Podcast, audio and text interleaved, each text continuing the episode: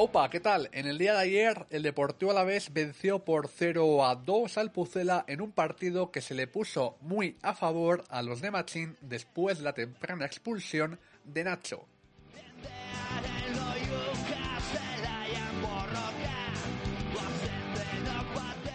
Marcaron Tomás Pina y Borja Sainz los tantos albiazules y hoy aquí en Glorioso Play comentamos todo lo que nos dejó esta victoria.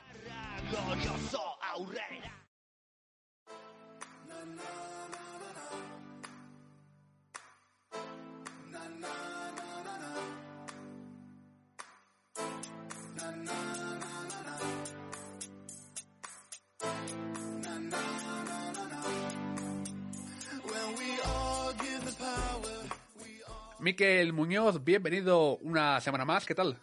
Opa, Racha León, buenos días para todos los siguientes a la hora que nos estén escuchando. Bueno, pues empezando una semana, unos días tranquilos, por fin, eh, después de la victoria de ayer del Glorioso, pues podemos respirar eh, unos días tranquilos. Además, una victoria merecida, eh, que yo creo que nos puede levantar un poquito la moral y, bueno, en la que yo creo que se sacaron muchísimas cosas positivas, tanto en delantera como en defensa, y que lo dicho, que nos va a dar unos días muy tranquilos. También ha venido Eugenio, ¿cómo estás?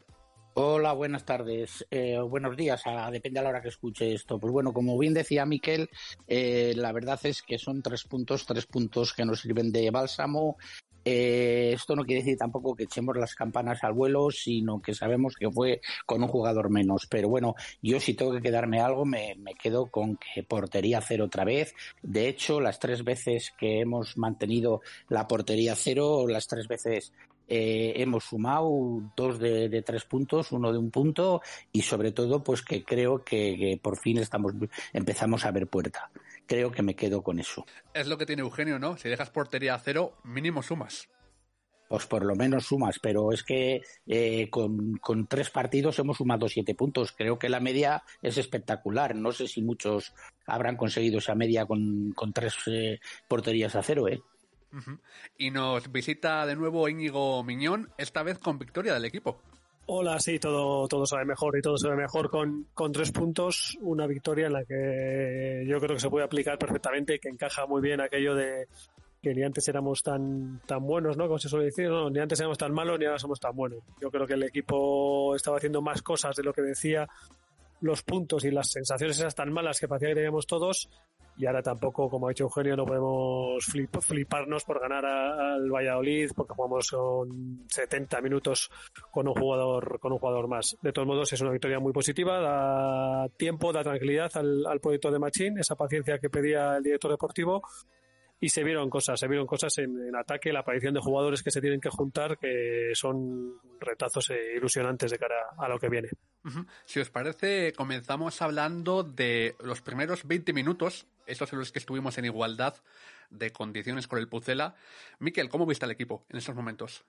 Bueno, la verdad que los primeros 20 minutos fueron un poco más y casi más dominio del, del Pucela, la verdad, más que, más que del Alavés. Entonces fue un poquito poquito de miedo, yo creo, por parte de los dos equipos. Y, sí que es verdad que incluso el Pucela tuvo alguna ocasión, alguna, varios corners, tuvo alguna falta cercana al área. Entonces sí que hasta ahí la verdad que estaba la cosa más igualada, incluso tirando hacia, hacia, hacia el lado de los de, los de Valladolid, pero luego con el minuto 20 con el penalti yo creo que cambió todo.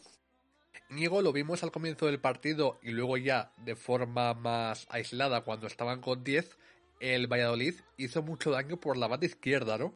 Sí, eh, me parece muy interesante la apuesta táctica que hace Machinco, que hizo también contra el Atleti, ¿no? Ese sistema mixto que cuando tiene la posesión ataca de una manera, cuando tiene que defender lo hace de otra con la línea de cuatro.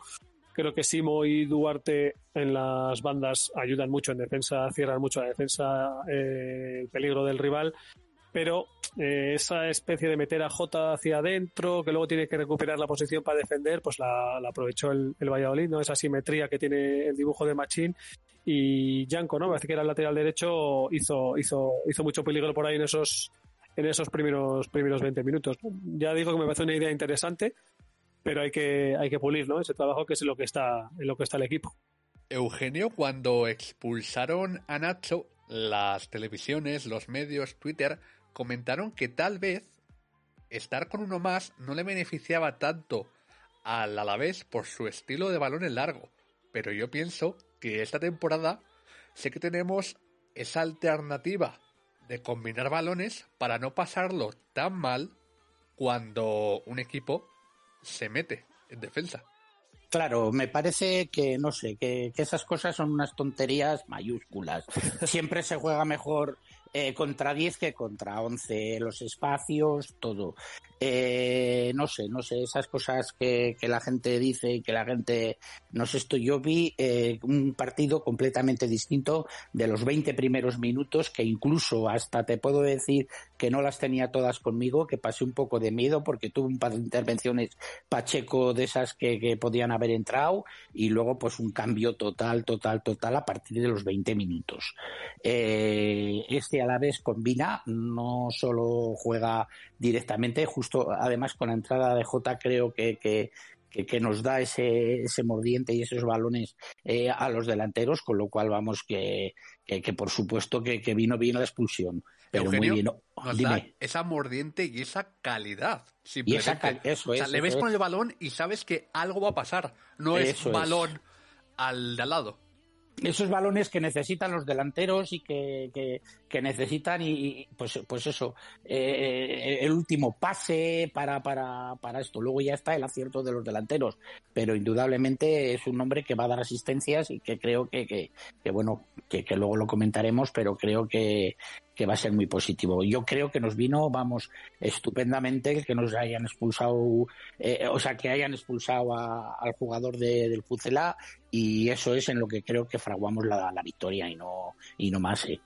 A ver, al final, al final lo de lo de la expulsión, lo que comentabais, yo creo que ha sido también otros años que hemos tenido alguna mala experiencia, pero al final no es cosa de que echen a un jugador y vaya peor, sino que es responsabilidad, es responsabilidad del Alavés. Y es se que el puede, Alavés otros, se puede, otros años no se puede, no, se puede perder con 10, con 9 y se puede perder, pero hombre, indudablemente es más fácil perder sí, con 11 por que eso, con por 9. eso digo que es más, Eh, que es mejor jugar contra 10 que contra 11, por eso es lo que dice Eugenio, pero que Claro. otros años yo creo que lo que ha pasado es que el Alavés no era, no era capaz de, de- de- de- de generar ocasiones, entonces que era una responsabilidad de la culpa del Alavés, no era culpa de que el otro equipo se quedara con 10, sino que el Alavés no era capaz y sin embargo ahora el Alavés propone Mira, otra cosa. creo, creo que más daño nos podía hacer el penalti fallado, el, eh, el gol anulado y esas cosas moralmente que la expulsión, o sea, que la no expulsión de ellos. Eso sí que, te- que moralmente creo que te puede hacer daño.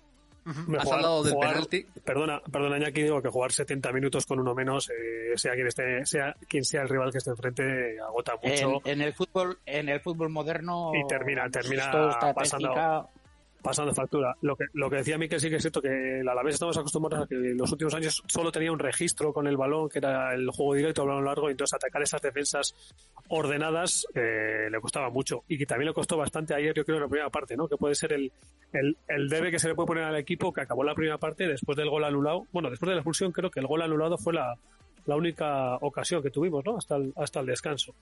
Eh, después ya cam- cambió un poco el escenario, pero sí que es cierto que eh, Machín yo creo que tiene más registros. eh, ¿Tenéis, te- tácticos. ¿Tenéis alguno la estadística? ¿Tenéis alguno de la, la estadística de la posesión en el primer tiempo? O en los 20 primeros minutos, no la posesión total del partido.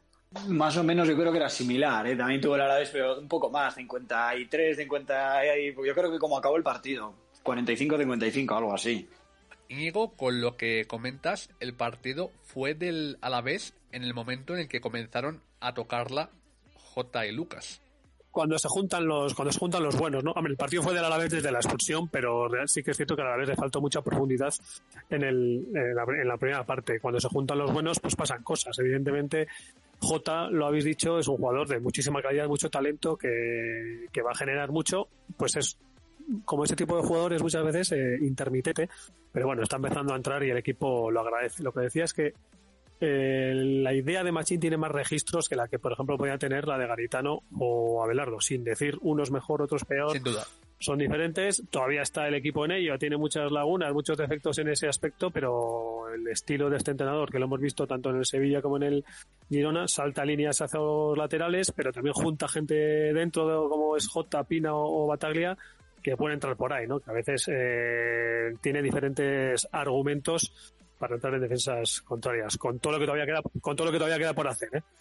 Sí, yo creo que yo creo a mí es una de las cosas que creo que ya la hemos comentado y que me ha sorprendido bastante de Machín, porque sí que es verdad que cuando estábamos en pretemporada, yo lo, primero que pensaba era, como este chico no le salga lo del 3-5-2, estamos, acabados. Y la verdad que me ha sorprendido para bien lo que comenta Íñigo, que tiene varios registros, que oye, a veces es 4-4-2, otras veces cambiamos el esquema, y me parece que, si sigue así, o sea, es que, se ha adaptado y me parece un acierto por su parte, que, sea capaz de, de, no ser eh, como un caballo que va con los ojos solo mirando para adelante y que no tiene otra idea, sino que es capaz de adaptar si luego por otra parte lo de Jota, pues bueno, yo creo que con dos partidos solo que lleva, pues es que ya está aportando muchas cosas. Y yo creo que es el enlace perfecto entre el mediocampo y, el, y la delantera, pues eh, que, que, no habíamos tenido, pues yo creo que da igual desde el primer año en primera cuando estaban Marcos Llorente y Camarasa, que Camarasa hacía en un buen estado de forma hacía ese, ese enlace. Y yo creo que nos viene como anillo, como anillo al dedo, Jota.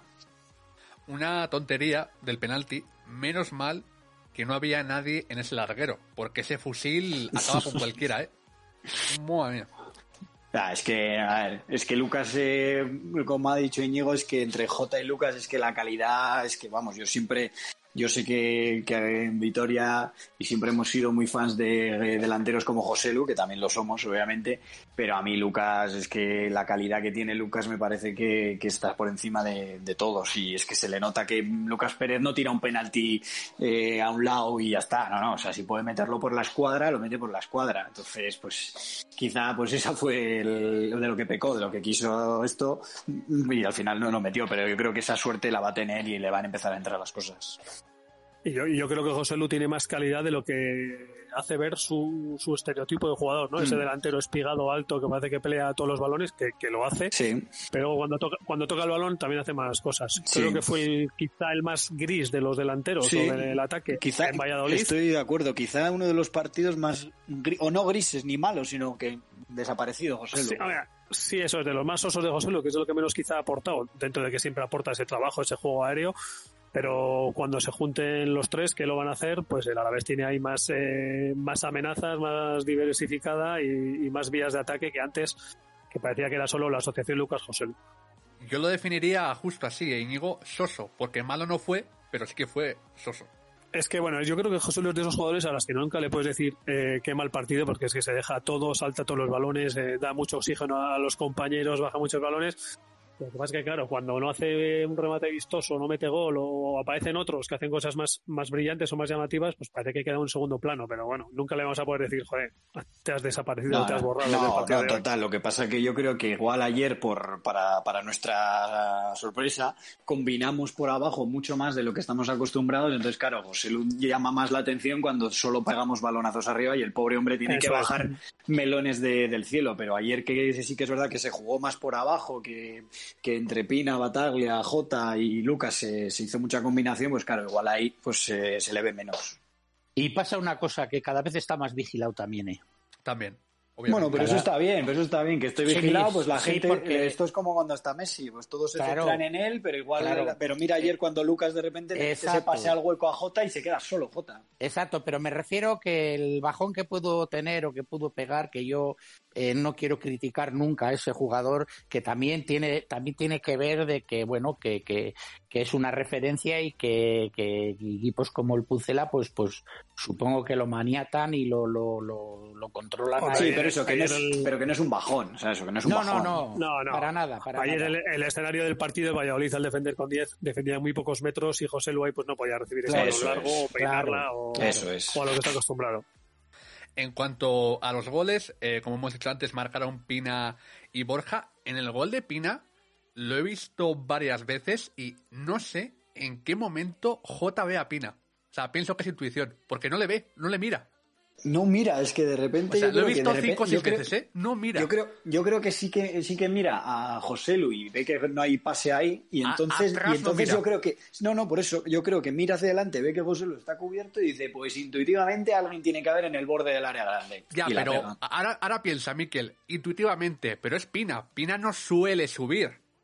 ¿Sabes? Bueno, yo tampoco, tampoco tampoco hablaría de, intuición, sino que son jugadores, lo que decimos, tienen ese talento, esa visión periférica, que cuando ha empezado la jugada seguramente ha visto que Tomás Pina ya está corriendo hacia el área y sabe que, que tiene que estar cerca. Claro, claro. No sé, a mí me sorprendió, ¿eh? Porque lo vi una... O sea, no, no, no en el momento de ejecutar el pase, sino de que antes, cuando él ha corrido hacia el hueco para buscar el pase de Lucas, él ya sabía que Tomás Pina estaba entrando por atrás. Claro, yo creo que es eso, más eh, la inteligencia del jugador que sabe que eh, más o menos por los esquemas de ataque, más o menos tiene, él sabe que en esa zona alguien tiene que haber. O sea, no tiene pinta J del típico jugador que llega al área y dice, bueno, yo tiro el pase ahí a ver si hay alguien. Claro. Vale, y en el segundo, importantes los cambios, ¿no? Asistencia de Martín a, bueno, a Daverson, y Daverson ahí más o menos a Borja, y Borja marca. Y por fin marca sin que se lo anule el bar. Que pudo hablarlo también.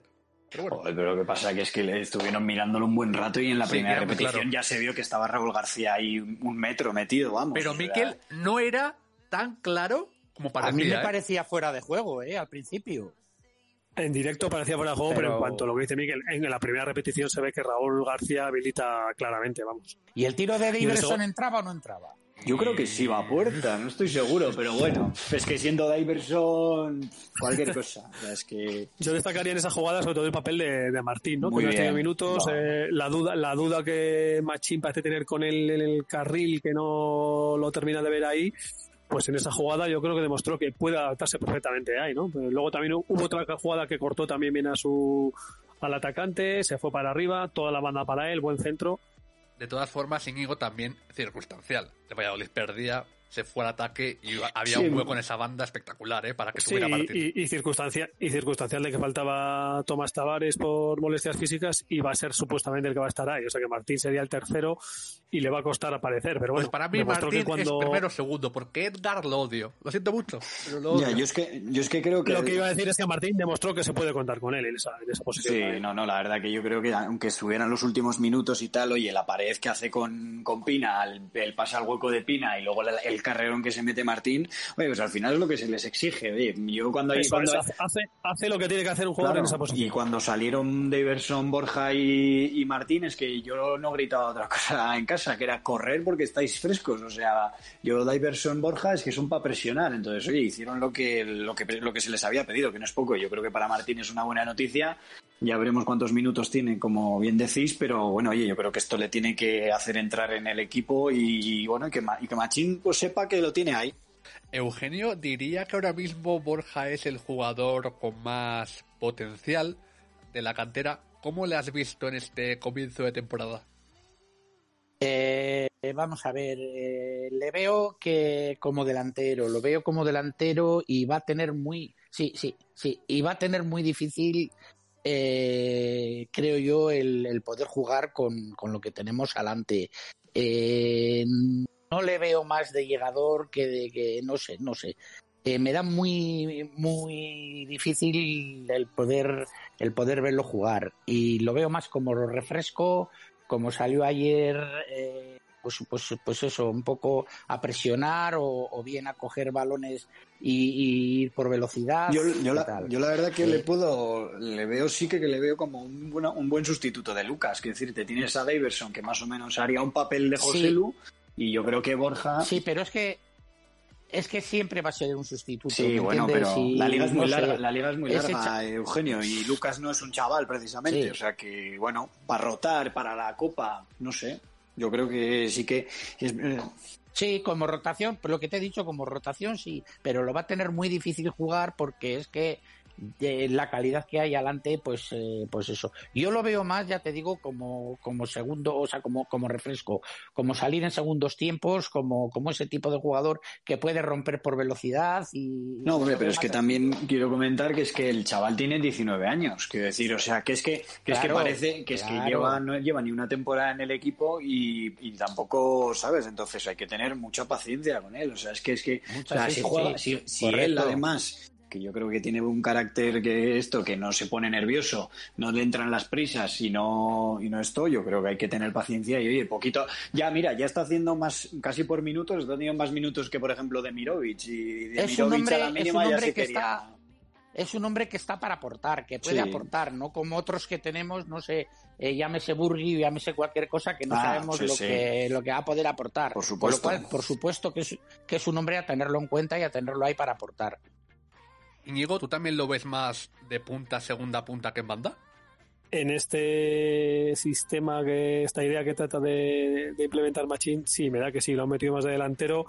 No es carrilero, es un extremo tipo, vamos a decir, tipo Edgar, aunque Edgar tiene más potencia, más físico, entonces lo van a utilizar ahí. Y el handicap que tiene es ese, que va a tener muy difícil entrar y contar, y contar con muchos minutos. ¿Qué, o sea, ¿creéis que podría con toda la banda? Nah, No, le, no termino yo de ver pato a la banda. Yo creo que no, yo creo que lo están metiendo ahí porque su, su principal virtud es el ataque, es la llegada y es un jugador que tiene gol, que asoma muy bien al área y lo que tiene que hacer es, va a tener difícil jugar, va a tener difícil jugar muchos minutos, pero lo que tiene que hacer es hacer lo que hizo ayer, cuando salga aportar esa electricidad, esa energía y ese oportunismo. Pues lo mismo que Pero es que lo- Machín, digo, Machín en la banda quiere, quiere gordillos, es lo que quiere. lo mismo que hablábamos de, de Martín. Martín ahí salió, Eso lo hizo bien, demostró que se puede contar con él para esos minutos o para más minutos, y Borja salió, lo hizo bien y demostró que puede tener esos minutos. Es lo que tiene que hacer. Vale, y Miquel, ¿echaste de menos a Perapons? Pues no, la verdad que no. La verdad que, que no le eché de menos. Yo la verdad que mm, Perapons, eh, como he comentado alguna vez, en pretemporada me ilusionó mucho porque le vi con un carácter y unas y una situación en el campo y una presencia que no la había visto el año pasado, pero sin embargo hasta ahora no le he visto nada, nada especial. Entonces, pues me, me da pena, obviamente, porque no, no le hay que desear el mal a nadie, obviamente, y pues, ojalá se recupere pronto. Pero bueno, si sigue, si está un mes lesionado y el equipo sigue a este nivel y ojalá sea así, pues a no ser que Machín tenga mucha predilección por él, mm, vamos, lo va a tener muy complicado entrar en el equipo porque, vamos, yo el 11 titular de ayer, excepto como tú bien dices, eh, Iñaki, que Edgar tampoco es de mi santo de mi devoción, a mí el medio centro Bataglia, Pina eh, y delante J me parece de lo mejorcito. Íñigo, Claro, y el dar, el dar entrada, perdona, el dar entrada a Pere Pons también tiene el hándicap grande de a quién quitas. ¿Vas a quitar a Pina? eso iba a decir Eugenio, es que a mí Perapons ante el Elche me decepcionó bastante y Pina a buen nivel como ayer es mucho Pina, ¿eh?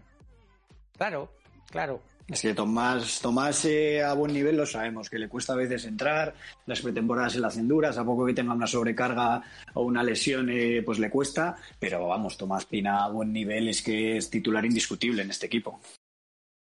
Antes igual le quitaría el sitio, no sé, a Bataglia, que sí que yo le he visto una evolución y le veo que no comete errores, eh, también hace roba balones, tal, o sea, yo le estoy viendo una evolución buena a Bataglia y podría igual por Pere Pons, pero yo creo que Pina a buen nivel es eh, indiscutible. Vale, eh, en el análisis de bloque, de nuevo como decimos, como todo el partido en general, circunstancial por la expulsión, em, Íñigo, ¿cómo viste en defensa al equipo? Bien, pero en un día cómodo. Un día cómodo. Claro, ¿no? Como- Eh, lo más destacable así para analizar es lo que hemos comentado al principio, esa defensa de una línea de cuatro para defender, que luego Duarte adelanta un poco la posición en labores ofensivas y creo que, que Simo Navarro está a un muy buen nivel, físico muy rápido en el corte, muy fuerte. Y Simo y Duarte la banda, la verdad que las bandas refuerzan mucho la solidez del, del equipo y dan mucha más, hacen mucho más eh, sencillo el trabajo de los dos centrales.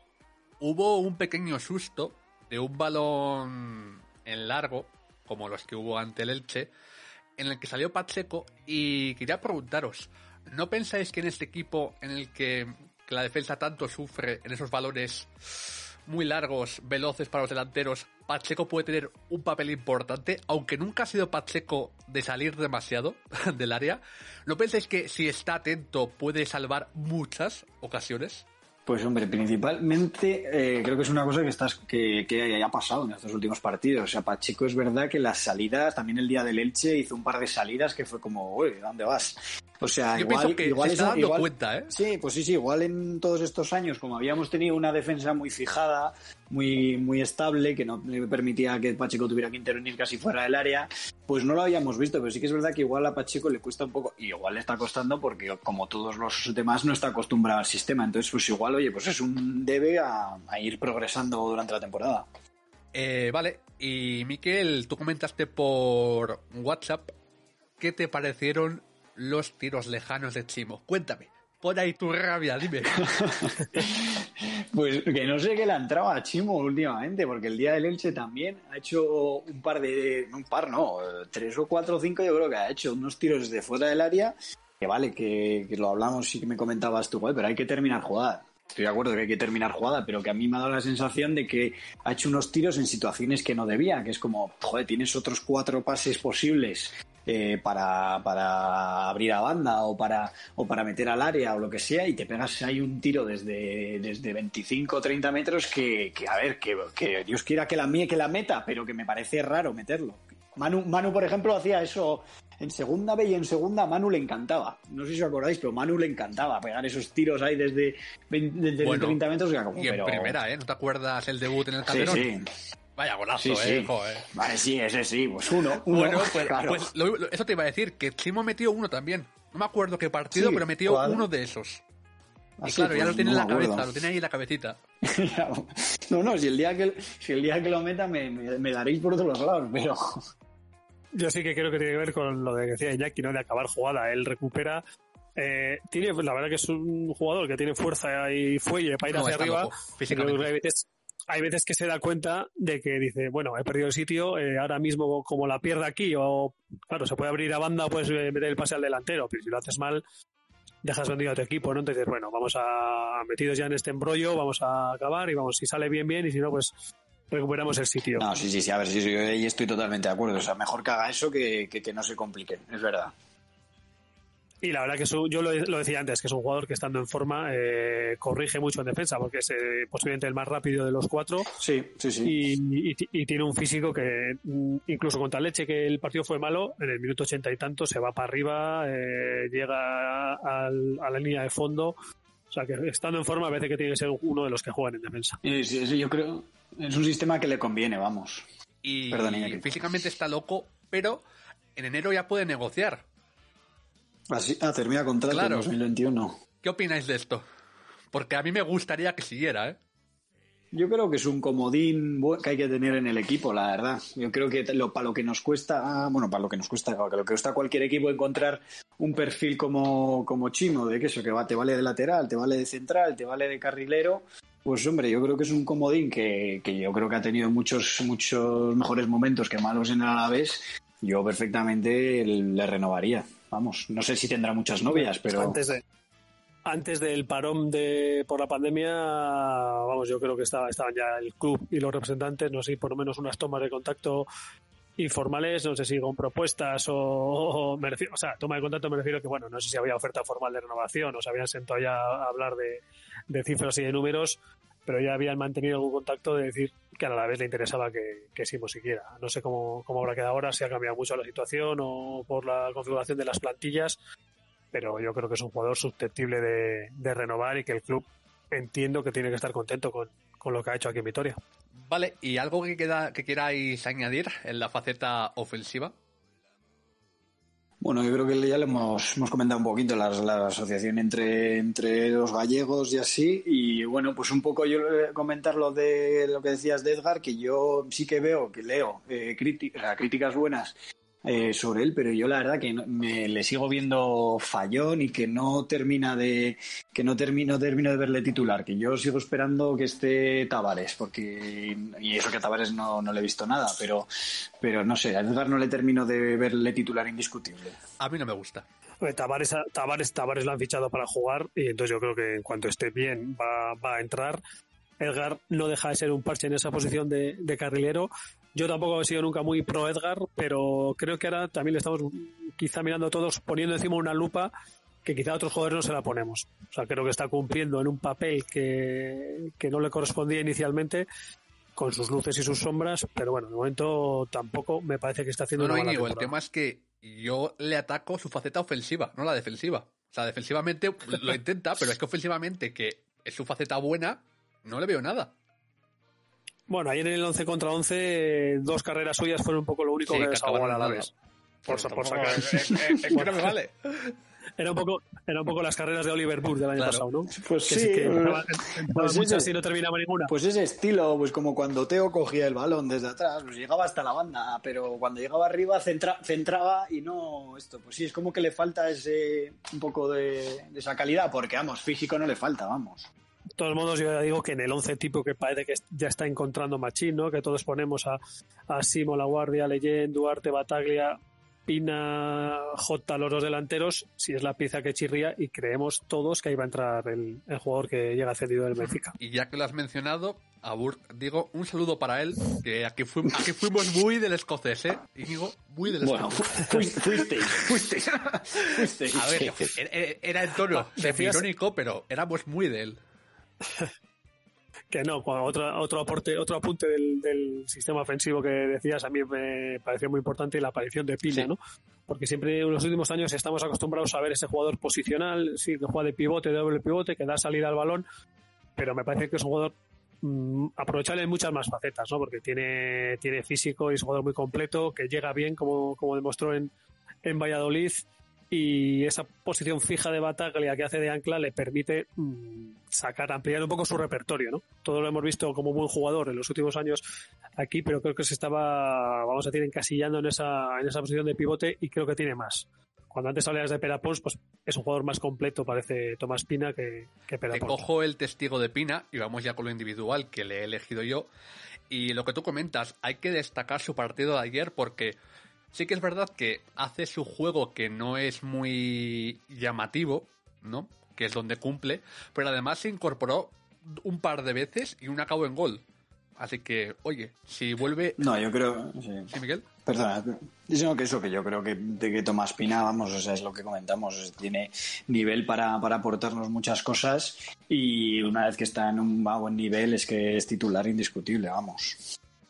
El Pina que destacó en primera división en las filas del Mallorca, del Villarreal, antes de, de irse a Bélgica, era un jugador que jugaba en posiciones más avanzadas generalmente que la que le hemos visto aquí.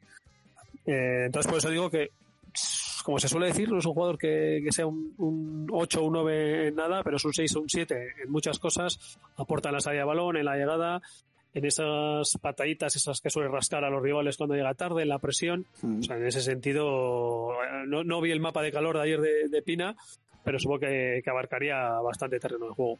Vale, Íñigo, tú mismo has elegido a Bataglia, el intocable de Machín junto a Pacheco y Edgar. Em, bueno, y Leyen, pero se perdió el primer partido porque no había llegado. ¿Qué me cuentas? Pues un poco al hilo de eso que decíamos de, de Pina, ¿no? Creo que es el jugador que permite a los compañeros eh, liberarse o liberarles de, de otras responsabilidades de- defensivas o de mantener la posición y, da equilibrio al equipo. Un jugador que sin, sin ser brillante, o sea, no, no destaca los partidos cuando, cuando lo ves, ejerce esa, esa función de, hombre escopa, que barre todos los balones que pasan a, a su alrededor, que mantiene siempre la posición. Los compañeros saben que siempre va a haber un jugador ahí eh, guardando, guardando la parcela y luego no se complica mucho con, con el balón. Una labor oscura necesaria, entiendo yo, aunque la pega que le, le pongo es que quizás sí debería tener más, más regularidad en la, en la distribución de la pelota, más participación. Bataglia es el portero de discoteca perfecto. No se mueve. O sea, está, no pierde la posición ni aunque se caiga el estadio. Vaya. No, yo creo que eso, Bataglia, pues eh, eso, es, un trabajo siempre en el fútbol muy oscuro. Entonces, pues yo creo que al final se necesitan partidos para ir viéndole, para ir viéndole poco a poco. Pero mira, pues es que para estar a ese nivel, o sea, sí que es verdad que, que oye, que está, que está aportando. Yo creo que yo estaba yo pensando que quizás pues estamos, todos estamos en la jornada 7 y siempre quedan muchas jornadas en las que nos pueden sorprender, pero que quizás pueda ser el primer año en el que eh, si el medio campo sigue así, que Manu no sea titular. Y que no sea titular porque los otros son mejores o están o aportan más. Y eso ya es mucho decir porque, porque Manu García, con sus virtudes y sus defectos, que aquí hay uno, yo vamos, fan incondicional, siempre ha tenido que ser titular, pues digamos por circunstancias, porque siempre todos los años era, "Buah, a ver este medio campo que va a sentar a mano, a ver este otro Mikel- que va a sentar a mano, y nadie sentaba a mano. No adelantes acontecimientos que Manu, por- de alguna forma, acaba siempre en el once inicial. No sé cómo, pero lo hace. Sí. No adelantes. Bueno, ya me, ya- Antes ya- hablabais ya me del- explico. Antes hablabais del encaje de, de Pons y yo creo que me cuesta ver que Machín no le vaya a dar cabida luego cuando entre, pero claro, ya estaremos hablando de jornada 13-14, sanciones, molestias y creo que los tres que jugaron ayer más Pons son los que se van a repartir los, los tres puestos, ¿no? Porque Pina puede hacer esa función posicional de Bataglia, Pons puede entrar por Pina, puede jugar como interior Espina eh, Pons cuando falte J, entonces yo creo que minutos ahí va a haber para todos y Manu este año lo va a tener más difícil, está claro. Ojo, un poco irónico, a la vuelta de Manu a la banda izquierda, ¿eh? Como cuando llegó al Deportivo a la vez. La primera De temporada. carrilero. Ahí estuvo, ¿eh? Bien. Bueno, era más extremo. Bueno, también estuvo de lateral con Nacho, ¿eh? Jugó algún partido lateral. Estuvo, la- estuvo de lateral, estuvo Sí, sí. lateral, sí, sí. Ojo a ese bueno, Manu García. oye, siempre- pues oye, ahora mismo de carrilero izquierdo, ña, Ña. o sea... Bueno, pero eso, eh, eso habla bien, eso habla bien de, la, de la inteligencia táctica del jugador, ¿eh? Por eso, o sea, pero que ahora mismo de carrilero izquierdo, Rioja, para mí no, No, no, da, no, no, no quita, da la quita, talla. quita, quita. Eh, Duarte no está para subir hasta arriba. Eh, que el único que, que podría hacer una posición de carrilero en un 3-5-2 sería Javi López. Y estamos hablando de un chaval de 17 años al que no le podemos poner una responsabilidad que no tiene. O sea que no es descabellado. No es descabellado. Si hay que meterle a Manu con calzado en algún día, pues se le mete, que no pasa Creo nada. que, creo que Manu no va a tener muchos minutos, eh, mucho menos minutos que otros años, está claro, mucha menos participación. Pero estoy seguro de que todavía va a tener eh, momentos importantes. No adelantes acontecimientos Apareció- tampoco. que Manu es mucho Manu. No. Por supuesto. Eh, has, has comentado de Duarte, Miquel, un pequeño apunte. Colgó dos balones que me dieron a mí. A No, mí me dieron. oye, en el gol, en el gol, en el gol de, en el gol de Lucas Pérez eh, la pone Duarte. si no, la, pone J. el ¿no? anulado. La pone J. No, no, no, La pone J 100%. No, en el, La pone En J. el penalti la pone en el, Duarte. en el penalti, en el penalti es cuando la pone, cuando la pone Duarte. Y yo, mira, antes hablamos de la, de la lupa que se le pone sobre Edgar. Duarte creo que también es otro al que la vara de medir no, no le hace no le hace justicia. ¿no? Se, se habla mucho de los, de los centros que pone mal y poco de los que pone bien, como, como hemos dicho ahora. Pero es que los que ponen mal los ponen muy mal, ¿eh? Son. Es Sí, acaban hombre, en, no, en a línea de está fondo. claro, Ah, pero es claro. que si pusiera, si pusiera los dentros bien es que no estarían en el Alavés, ¿sabes? Está, O sea, está- claro, está claro que no es su principal, eh, su principal virtud, pero yo soy pro Duarte y creo que es un jugador que da bastante energía y que transmite y con- contagia, no sé, esa, esa intensidad en ataque que muchas veces también viene Uno- bien. Hubo una oferta bastante importante el año pasado por él, ¿eh? Ocho kilos. Bueno, eso decía el club. Eso eso- decía el club. Eso, eso dijo Sergio, eso dijo Sergio. Que a ver. Oye, a mí me parece un, a mí me parece un escándalo, vamos. Yo lo hubiera, yo lo hubiera empaquetado. O sea, pero, pero oye, también es difícil que es difícil encontrar laterales izquierdos puros, que no pierdan la marca, que, no, no, que también es verdad que hablamos lo que dice Íñigo, que es fácil hablar, pero la vara de medir, pues también es importante. Yo estoy contigo, Íñigo. Me gusta mucho Duarte, sube, defiende bien, pero me gustaría aún más si colgara bien valores. ¿Sabes? no te Ahí fastidia está, ya. y- ahí está el tema. Em, Y si metiera 7-8 goles por temporada, Pues sería mejor. espectacular. Un ver, genio. sería la Un hostia, genio. claro, hombre. Es que ya... y, y si parara penaltis, él se pone de portero y prepara, pues bueno. Em, Eugenio, tú has elegido a Jota. Sí, ah, vamos a ver, Jota, poco tenemos que decir de Jota. Eh, creo que es un hombre que, que- que de calidad va sobrado, eh, de, de manejo de balón va impresionantemente bien, eh, nos va a aportar mucho y creo sobre todo, sobre todo que es la pieza que nos faltaba, la pieza que va a dar calidad, la pieza que va a mejorar este equipo y que nos va a hacer jugar. Entonces, poco más se puede decir de, de- del hombre que hoy por hoy creo que está llamado a, a- a liderar este, este conjunto. Yo solo quiero mandar mi amor incondicional a Jota, nada más.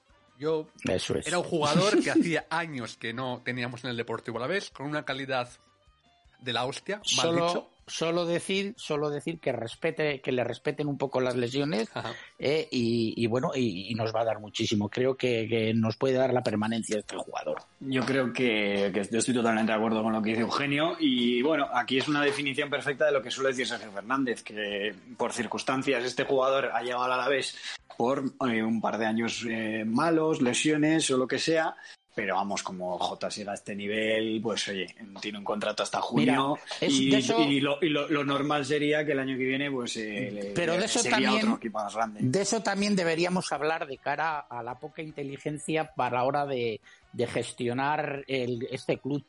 Hablo de Pero es que igual. J no ha pero es que igual J, pero es que igual J no ha querido Eh, más, ¿eh? Ya, pero, "Oye, mira, yo claro, un año y no, no, quiero no, más. A ver, eh, es que tú cuando vas a, a comprar no quieres más dependiendo de lo que te ofrezcan, ¿no? Entonces, creo que se debería haber apostado por, por este equipo, Eh, o sea, por este tipo de jugador, porque sabemos que este tipo de jugador eh, eh, va a marchar. Entonces, si va a marchar, que deje algo en el club, que deje dinero dentro del club. Ya, y pero bueno, no sabemos, no ya. sabemos si, lo, si lo han intentado, Eugenio. Eso ahora Eh, mismo. Es que yo dudo, yo dudo mucho ese tema. Eh, lo habrán intentado con los precios de este club y lo habrán intentado con los con, las ofertas que lanza este club. Entonces, indudablemente eso no, no, no va a sobrepasar. Pero es que a mí, a, mí me parece, pues, pues, pues eso, que son jugadores que hay que atar, de una u otra manera que hay que atar, que te sale mal, pues lo tienes para tres o cuatro años, un gran jugador, y que te sale bien, pues, pues puede dar un salto de calidad económico que están dando, perdona, que están dando otros equipos de nuestra semejanza, ¿eh? llámese Getafe y llámese 50.000 eh, equipos eh, que, que, que, bueno, que, es que nos dan sopas con ondas a la hora de, de, las negociaciones con, con, otros jugadores. También te digo... estoy, estoy, de acuerdo en el tema de las ofertas, Eugenio, pero que luego es, es, muy complicado, que nosotros hablamos mucho y luego es complicado, porque luego te comes guidetis y, pasa lo que pasa. Pero es que hay que comerte algún guiretti para poder vender un jugador por 12 y 13 pues mira, pues mira, pues mira, pues mira el lastre que hemos soltado este verano, que nos hemos soltado 15. ¿tú crees, ya, ¿tú crees que al Villarreal le sale todo bien? No, claro, pues nosotros, solo vemos lo bueno, lo bueno del Villarreal. Claro, vemos lo bueno y lo malo. Exacto, pero es que hay que apostar, para poder ganar siempre hay que apostar. Eh, lo que no puedes ganar es perdiendo, yendo a, a, jugadores a costo cero, a ese tipo. Sí, puedes mantenerte, puedes ir haciendo cosas, pero no vas a crecer. Económicamente no vas a crecer. A mí me da mucho esto eh, eh ver clubs como los Asuna, que nos quitan a, a jugadores por, por, una oferta ridícula. no sé. Bueno, eso no lo sabes tampoco, Eugenio. O sea, al final. y además, más en esa temporada que ha habido. No sé Sí, no lo sé, no sé nada, pero lo supongo todo. Y todo Dios suponemos porque conocemos a este club desde que andábamos con chupete. ¿Eh? Y sobre todo al propietario, o llámalo como te dé la gana, de, de, este esto. Entonces, yo creo que es hora, hora de atreverse. Y comernos algún guidetti, pues por supuesto, pues nos los comeremos, pero también hay que saber, pues sacarlo a otro equipo y, aunque tengas que pagar parte de la ficha, pues, pues rentabilizar ese tipo de cosas.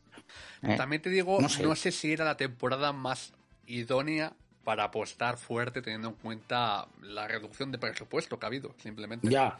Y a los demás no tienen reducción de presupuesto. Pero ha habido oferta, o sea, ha habido apuestas importantes porque Osasuna lo que ha fichado ha sido cedido también, ¿eh? Ya. Ya, ya.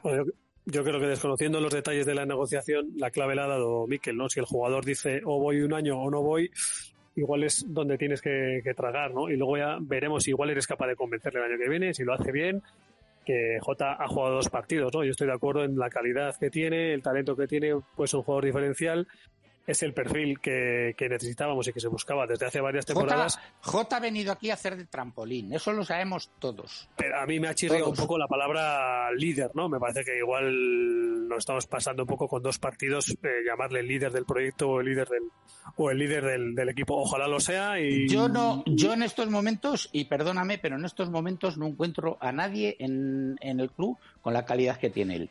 solo te digo eso, Pero por solo calidad llamarle líder es complicado. Sí que es verdad que va a ser una pieza muy importante, un enganche perfecto entre esa no he dicho, no he dicho líder, no he dicho líder, he dicho liderar. ¿eh? Que alguien se tiene que poner a los mandos y se tiene que poner a pasar esos balones que pasaba ayer. Eh, no sé, Dios no es. Para eso sí. Dios es Messi, Dios no es, es Messi y nadie más. ¿eh? Claro, claro, pero te quiero decir que no, o sea, en estos momentos no encuentro a nadie que pueda hacer ese papel. Y ese papel creo que para, para salvarnos y para dar el, eh, eh, eh, el salto de calidad que necesitamos, ese papel es imprescindible para mí. Y no encuentro a nadie en el club, o sea, en el, en el equipo que lo pueda, que lo pueda asumir. Ahí coincido contigo, Eugenio. Vale, y Miquel ha elegido a Luquitas Pérez. Bien, bueno, pues la verdad que ayer, eh, aunque no me diera gol, pues mm, protagonista del partido, la verdad. Yo creo que Lucas eh, en verano hubo algún rumor, eh, pues eso, yo ibas leyendo y había gente que comentaba que pues que no era indiscutible, que se podía vender si venía una buena oferta que no lo discuto, que si viene una buena oferta se puede vender, que si estaba intentándole el Betis, qué tal. Y vamos, eh, yo creo que al final se ha quedado, no sé si había algo o no lo había, pero vamos, yo creo que Lucas Pérez, yo me parece, aquí sí que me parece que es uno de los jugadores con mayor calidad del equipo, si no el que más, y que ayer eh, se le vio con ganas, se le vio fastidiado por, por no marcar el gol, por, porque le anularon el otro. Y bueno, yo creo que una vez que meta un gol y ya se desquite un poquito, porque seguro que al final vive de los goles y yo creo que se le vio cabreado cuando se cuando le cambiaron porque porque tiene hambre de gol, pero yo creo que hemos recuperado al mejor Lucas Pérez y lo mismo, pues igual que ayer José Lu, que no metió gol, pero estuvo. Entonces yo creo que Lucas Pérez eh, ahora mismo pues le ha costado entrar eh, o empezar, igual que el año pasado, que también eh, no empezó siendo titular con Garitano. Y ahora, pues eso, yo creo que Lucas es un jugador indiscutible para mí en este equipo. El año pasado, como detalle dato anecdótico, se enchufó en la jornada 7 y salió de suplente, salió de suplente contra el Mallorca y metió un gol y dio otro a José Lu, me parece, el 2-0, una victoria que también dio a ir a, Garitano y es la jornada que llevamos ahora, ¿no? Entonces yo, es importante, a ver, la calidad de, Lucas yo creo que está fuera de toda duda. Hay que ver un poco pues que eso, que esté enchufado el compromiso y de momento pues tanto en la segunda parte contra el Atleti, que fue el mejor como ayer, está demostrando que está, ¿no? Que está, que está en el equipo. A mí lo, único que me puede preocupar, pues eso, pues igual es la salida de tono el día que el que dijo que necesitaban refuerzos, que luego Manu García le pegó un tirón de orejas en el en sala de prensa. Mira, ahí sí que me da la sensación de que no sé, lo desconozco, no sé qué tal Lucas es en el grupo porque es algo, ha tenido alguna salida de tono que yo creo que no han gustado en el, en el vestuario. Pero lo mismo que antes hablábamos con, con J de o firmo un año o no voy, pues tú cuando fichas a Lucas Pérez sabes lo que fichas, sabes que posiblemente igual estás metiendo una bomba de relojería en el vestuario, pero tienes que, tienes que arriesgar, ¿no? No puedes pretender que en el campo sea de una manera con un carácter explosivo que te reviente un partido y fuera sea un chico tímido, tranquilo y, bueno, eh, vamos a decir, como se suele decir, ¿no? Que Lucas para lo bueno y para lo malo y esperemos que gane lo, que gane lo bueno. Eso es. No, no, que sí. Estoy totalmente de acuerdo, Íñigo. Eso es verdad. Peor que Alex Vidal no va a ser en el vestuario. No, no, no, pero, pero eso. Bombas, bombas de relojería era Orellana y mira cómo lo dejó en Mendilíbar, ¿eh? Ahí, está en el Pucela, de equipo en equipo. Ya, pero hay que coger la plancha y plancharlo. Otro que tiene una calidad terrible. Eh, pero salió rebotado en Celta. Dime, dime. No, decía, le decía Iñaki que el problema de Aleix es que tampoco estaba aportando en exceso en el campo, ¿no? Entonces, si, si un jugador que es díscolo fuera y no aporta dentro, a eso iba con el equilibrio. Si Lucas, eh, bueno, pues te genera cierta controversia, no sé si el vestuario fuera, en el entorno o lo que sea, pero luego mete 11 goles, eh, genera ocasiones y da asistencias, pues habría que poner en una balanza si te da más de lo que te quita. Y te da más de lo, y, te da y te da por supuesto mucho más, eso, eso no hay duda con Aleix parecía que no había debate, ¿no? De, de, si daba o quitaba. Claro. Muy bien. Em, ¿Alguna mención más? Aunque hemos hablado bastantes. ¿No? Un poco hemos hablado de todo, sí. Pues, hombre, Iñaki, ten en cuenta que hemos hablado de Pacheco, de Simo, de Duarte, de Bataglia, de Jota, de, de Pina. A ver. De Borja, de Martín. De, los delanteros, creo que solo han faltado los dos centrales, pero bueno, como tuvieron un partido cómodo, vamos a dejarlo. Pues vamos a hablar de Guidetti. Eugenio. A mí, a mí me falta alguien, me falta alguien que habría metido incondicionalmente la defensa y es el Rodrigo Eli. No estáis hablando de él. Bueno, bueno no, estaba en convocatoria, está molestias, así que... Ah, bueno, son por molestias, vale, vale. Bueno, Íñigo, ¿tienes los billetes? Los billetes, a ver, sorpréndeme. Nos vamos a Aguilar del Campo para el trofeo de la galleta.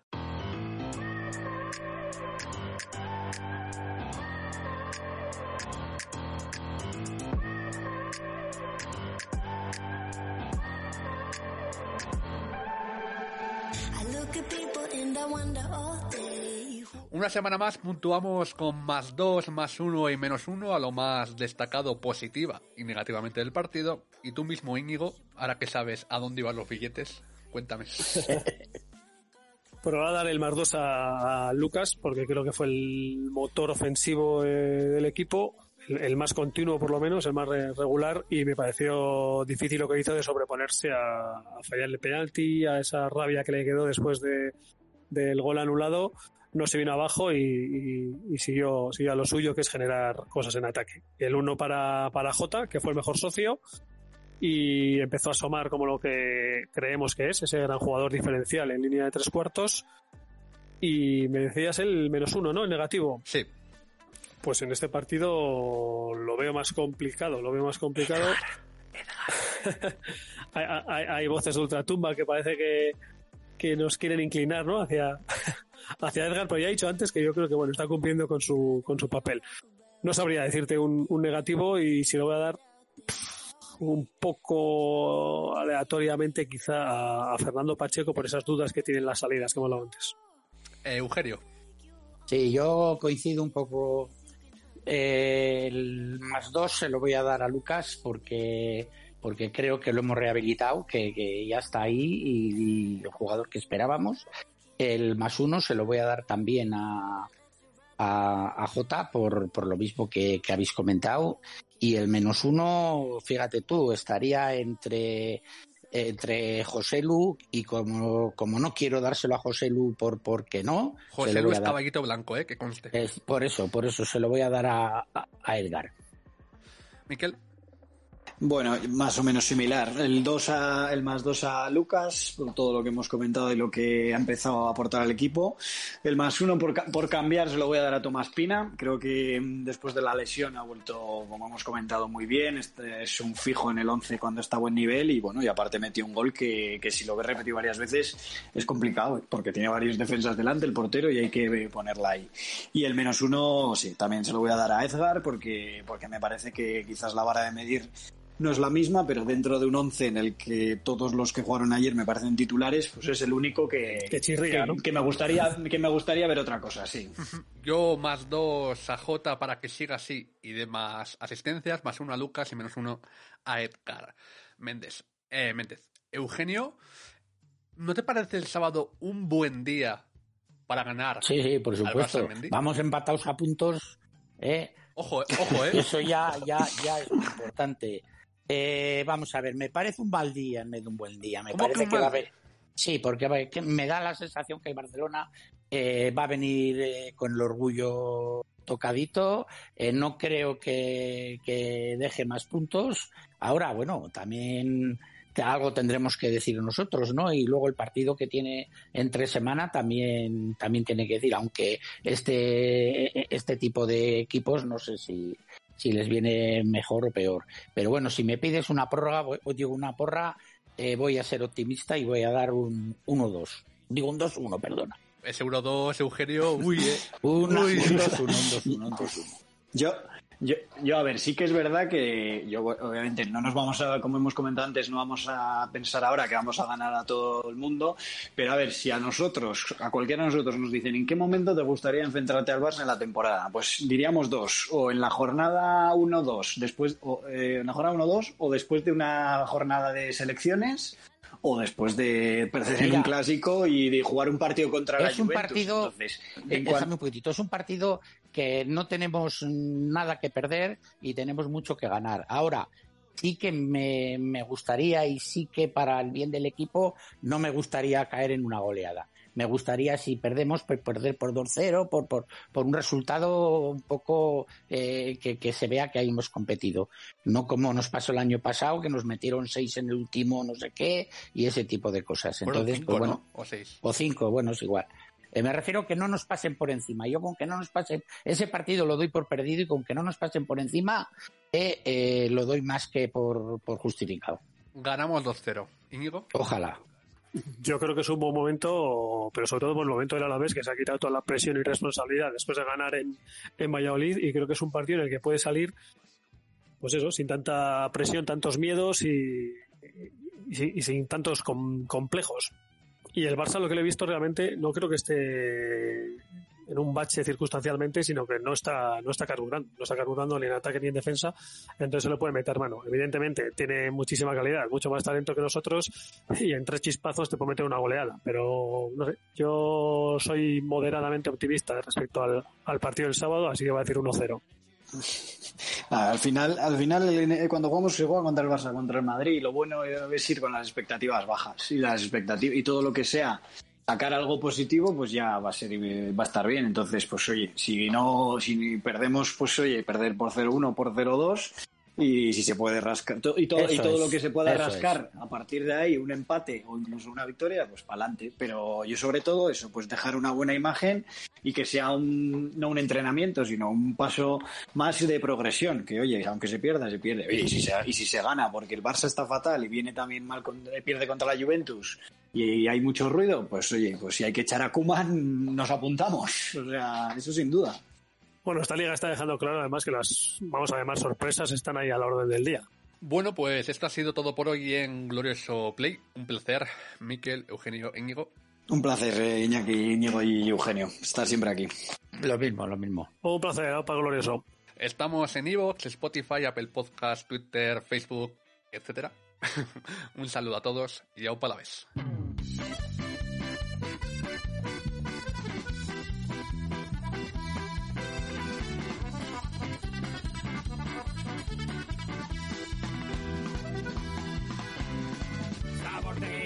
zaigu. Lurraldean hoi eta be Arrazoiak non daude Soluzioa badute. Naiz herriari ez galde. Erreka erre da bintza. Erra alde. Baina etxea lezuna Iriñor bala ez